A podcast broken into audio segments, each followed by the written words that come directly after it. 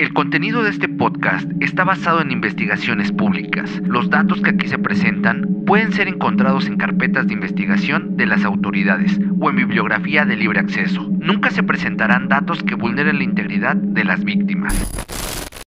Bienvenidos a un episodio más de Tripas de Gato, el primero del año y el número 60. Sean bienvenidos. Eh, todas nuestras redes van a estar apareciendo en la descripción de YouTube y de Spotify. Recuerden eh, checar todo lo que hace Dientes de Machete y mil gracias porque ya llegamos a los 3000 en YouTube y a los más de 7000 en Spotify. Muchas, muchas gracias. En Facebook también estamos creciendo. Hay mucho debate en los comentarios, así que vayan a checarlo si es que todavía no nos siguen. Y sin más que decir, yo soy Beth, comenzamos. Todd Colheb era un hombre que escondía una personalidad distinta a la que todo mundo conocía, la de un hombre de negocios que había logrado tener su propia empresa. Pero a pesar de su destacada inteligencia, quedó al descubierto que este hombre no era más que una persona peligrosa para la sociedad. Este es el caso de Todd Colheb y el secuestro de Kala. Todd nació en Florida, en Estados Unidos, el 7 de marzo de 1971. Su familia fue problemática, lo cual perjudicó su crianza. A los dos años, presenció el divorcio de sus padres, lo que causó gran impacto en su vida. Extrañaba a su papá, a quien dejó de ver durante gran parte de su infancia, y su mamá empezaba una relación nueva, con un hombre que para Todd era un dolor de cabeza no era de su agrado y a cada rato él hacía notar el odio que sentía por este hombre. Por esta razón, fue sometido a constantes golpizas por parte de su mamá por no querer a su pareja. Durante los años que no vio a su padre biológico, desarrolló con más frecuencia actitudes violentas y rebeldes. Golpeaba objetos hasta destruirlos. Su madre dijo que en una ocasión, con un martillo, destrozó parte de las paredes de su cuarto. Además, le hacía daño a animales, torturándolos y hasta quitándoles la vida. La convivencia con sus compañeros de escuela era igual de violenta y esto preocupaba a sus maestros, por lo cual le indicaron a su madre que debía llevar a Todd a terapia, porque eran preocupantes las actitudes que tenía, al grado de que él ya no podía estar en el mismo lugar que otros niños, por miedo a que les hiciera daño. Con nueve años y después de tres meses de tratamiento en un centro psiquiátrico, fue dado de alta y llevado con su padre. Ahora él era el responsable de su tutela. Los especialistas le dijeron a la familia que Todd tenía carácter explosivo, además de carecer de emociones, siendo la ira lo único que expresaba y sentía.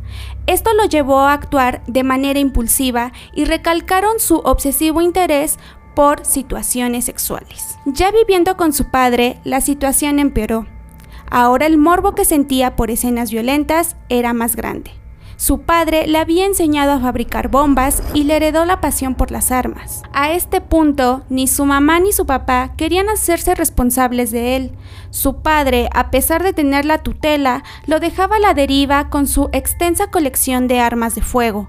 Se ausentaba por irse de fiesta y no se hacía cargo de Todd, mientras que su mamá estaba feliz con la idea de que ahora no era responsable de su hijo que solo le había traído problemas.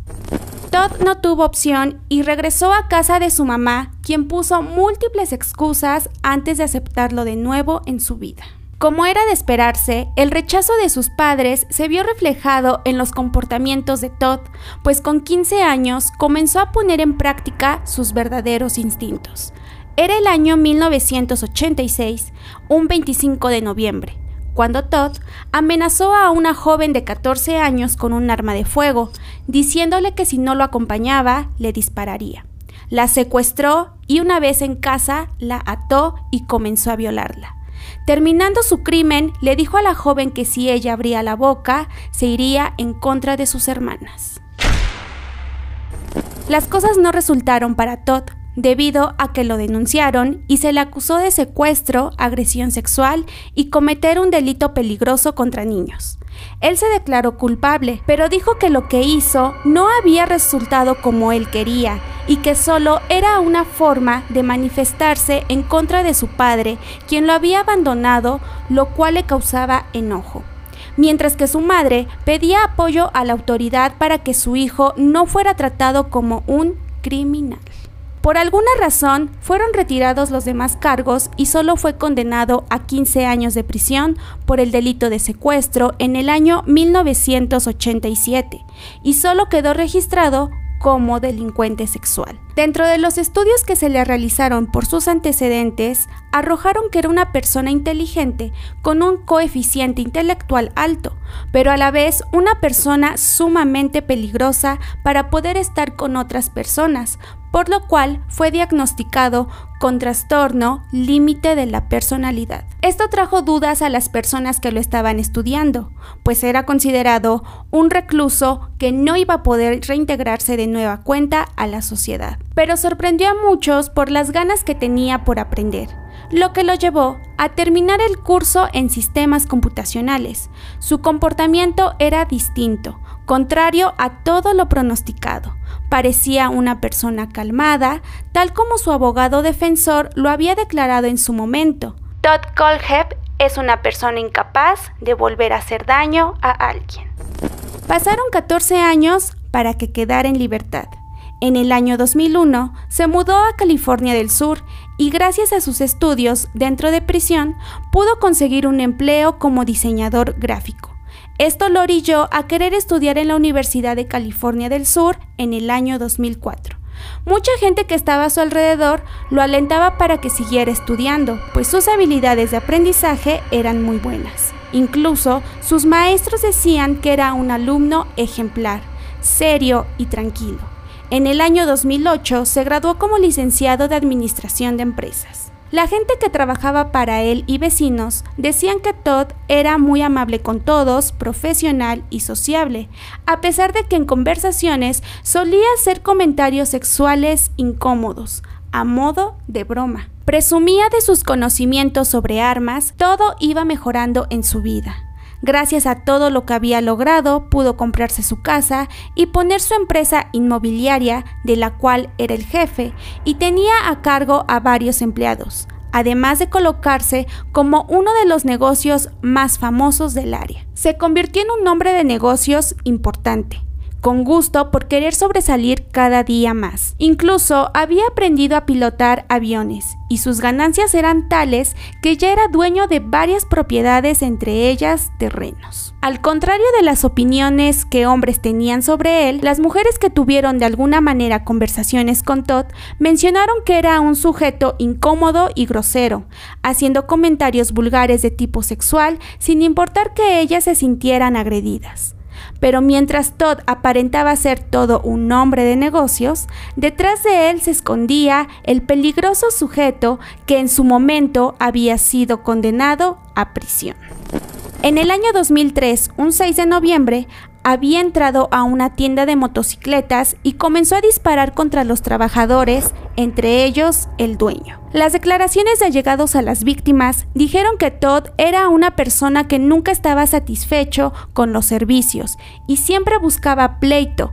Las autoridades no lograron dar con él porque no había pruebas que lo incriminaran. De esto no se supo nada hasta que el propio Todd confesó ser el autor de dichos crímenes. ¿Y cómo? Pues en el año 2016 era capturado por un hecho insólito que dejó a muchos sorprendidos. Era agosto de dicho año. Cala Brown, de 30 años, prestaba sus servicios de limpieza junto a su novio Charles Carver, de 32. Todd los había contratado y citado para que fueran a limpiar su casa. En cuanto entraron a ella y después de algunas indicaciones, Todd sacó un arma que llevaba con él y le disparó a Charles quitándole la vida inmediatamente. Ese día fue el último que vieron a la pareja y por ende fueron declarados desaparecidos, solicitando a todas las personas que si tenían información al respecto se comunicaran con las autoridades. A pesar de la supuesta inteligencia de Todd, esto le jugó en contra. Se le había hecho buena idea usurpar las cuentas de Charles como Facebook, en la cual empezó a hacer publicaciones extrañas. Había puesto que se había casado con Kala.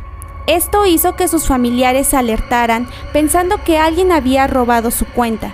Pero antes de cualquier suposición, se aseguraron de saber quién estaba detrás de ella, pero no obtuvieron respuesta. La preocupación fue más cuando en la misma cuenta empezaron a compartirse las imágenes de desaparición de la pareja, además de recibir mensajes pidiendo dinero para comprar drogas. Como lo habíamos comentado, Todd no contó con que las autoridades tenían el rastro de ese Facebook y ya tenían los permisos para entrar a su casa por ser el último lugar donde se le vio a la pareja y sobre todo la ubicación que los teléfonos señalaron. El 3 de noviembre del mismo año, dos meses después de la desaparición de la pareja, las autoridades llegaron al lugar. Al revisar el terreno empezaron a escuchar ruidos provenientes de uno de los contenedores que estaban ahí. Cuando lo abrieron, se llevaron la sorpresa que en aquel lugar estaba Cala, amarrada con cadenas en el cuello y en muy malas condiciones. Por si esto fuera poco, ella había presenciado la muerte de su novio a manos de Todd, pero no sabía dónde estaba el cuerpo y aclaró haber sufrido abuso sexual todos los días por parte de Todd. Kala dijo que a su novio lo había asesinado con un arma mientras Todd decía que lo había hecho por tener una boca inteligente y que como no supo qué hacer con ella, decidió amarrarla, pero no sin antes mostrarle los lugares donde había enterrado a otras víctimas y que en caso de que ella intentara escapar, correría con la misma suerte. Dentro de la inspección, las autoridades encontraron varios cuerpos más de hombres y mujeres. Entre ellos estaba el cuerpo de Charles. Todd no trató de escapar y dijo que confesaría todo bajo sus condiciones. Ver a su madre para enseñarle una fotografía en particular y donar el dinero que tenía para el hijo de un amigo. En cuanto le cumplieron todo, declaró los asesinatos que había cometido. Estos eran más de los que se tenía registro. Incluso dijo que las víctimas eran tantas que no podían ser contadas con los dedos de sus manos y que el número se acercaba a una cifra de tres dígitos. Según él, trató de advertir a las autoridades de lo que hizo y gracias a su licencia como piloto pudo desplazarse mejor de un lugar al otro, dando pistas las cuales nunca fueron descubiertas, y se sentía orgulloso de decir que había cometido más asesinatos. En las declaraciones de Kala que tiempo después realizó, en una entrevista dijo que Todd le comentó su lógica para asesinar. Es más fácil controlar a alguien si matas a quien ama. Además le dijo que él estaba seguro de que Kala desarrollaría síndrome de Estocolmo, entonces podrían vivir juntos como una pareja feliz. Las autoridades comenzaron con las investigaciones, se le adjudicaron más asesinatos, lo cual ayudó en el proceso para que se le sumaran más años en prisión. Fue hasta mayo de 2017 que Todd se declaró culpable de siete asesinatos dos cargos de secuestro y un cargo por agresión sexual, sentenciado a siete cadenas perpetuas consecutivas. Como última confesión, al pedirle que revelara detalles de sus otras víctimas, solo dijo, No cuento con motivos para dar números y ubicaciones. Dentro de toda la información que se obtuvo, se sabe que a Todd le gustaba hacer reseñas de productos desde su cuenta de Amazon, con el sobrenombre Me, Solía escribir que estaba satisfecho con el uso de sus armas y objetos para asesinar a sus víctimas. Todas estas reseñas llevaban años escribiéndose y además tenía una lista de deseos con objetos como candados, cintas, cuerdas, cadenas y armas. En una de estas bizarras reseñas se puede leer lo siguiente sobre un cuchillo, realizada el 13 de septiembre del año 2014. No he acuchillado a nadie todavía, todavía, pero mantengo vivo el sueño y cuando lo haga será con una herramienta de calidad como esta. Días antes de que mantuviera cautiva a Kala, comentó sobre candados que tenía en un contenedor, describiendo lo buenos que eran. En el año 2018, Kala apeló por un resarcimiento económico por los daños psicológicos que le dejó a la fecha, no pudo volver a sentirse segura quedando con traumas y su vida no volvió a ser la misma. Todd fue una persona fácil de adaptarse para aparentar y generar confianza, lo que lo llevó a que muchas personas lo adularan como alguien que supo salir adelante, sin siquiera importar los antecedentes penales por los que se le llegó a enjuiciar. Manipulador, sin remordimiento y egocéntrico, así es como Todd se hacía notar orgulloso por todo lo que había hecho, creyéndose el asesino más intimidante de la historia, buscando la atención que siempre quiso cuando solo era un niño. Este fue el caso de Todd y Kala, la mujer que logró sobrevivir y que gracias a ella pudieron capturarlo. Do you know where your buddy is? Charlie, Yes. he shot him. He shot him. He shot Who him. did? Who? Todd Colehep shot Charlie Carver three times in the chest, wrapped him in a blue tarp, put him in the bucket of the tractor, locked me down here, and I never seen him again. Okay. He says he's dead and buried. He says there's several bodies dead and buried out here, and he says that the dogs will be ruined if they go looking because there's red pepper. Y bien, este fue el episodio número 60 de Tripas de Gato. ¿Qué les pareció? ¿Les gustó? Dejen sus comentarios. Ya saben, nosotros siempre los leemos. Incluso todos los que nos están dejando en Facebook, en verdad, corran a ver todo este, digamos, debate que se está armando. Leemos todos y cada uno de ellos. Los tomamos con respeto, humor y a veces hasta no creemos lo que nos ponen porque a veces sí rayan un poquito en lo absurdo, pero aún así les agradecemos porque se toman el tiempo de escribirnos. Entonces, muchísimas gracias a todos, a todos los que nos escriben mensajitos de apoyo, también les agradecemos especialmente porque por ustedes hacemos esto. Eh, les quiero recordar que si nos quieren dejar saludos para que salgan en los videitos de Tripas de Gato o en Spotify, nos los dejen en Instagram porque ahí es más fácil que los estemos capturando y salgan en los nuevos episodios. Entonces ahí escríbanos, ahí los leemos. También si tienen dudas sobre el equipo que utilizamos o cómo este, hacemos el contenido, también ahí se las resolveremos. Eh, recuerden la merch oficial de Tripas de Gato.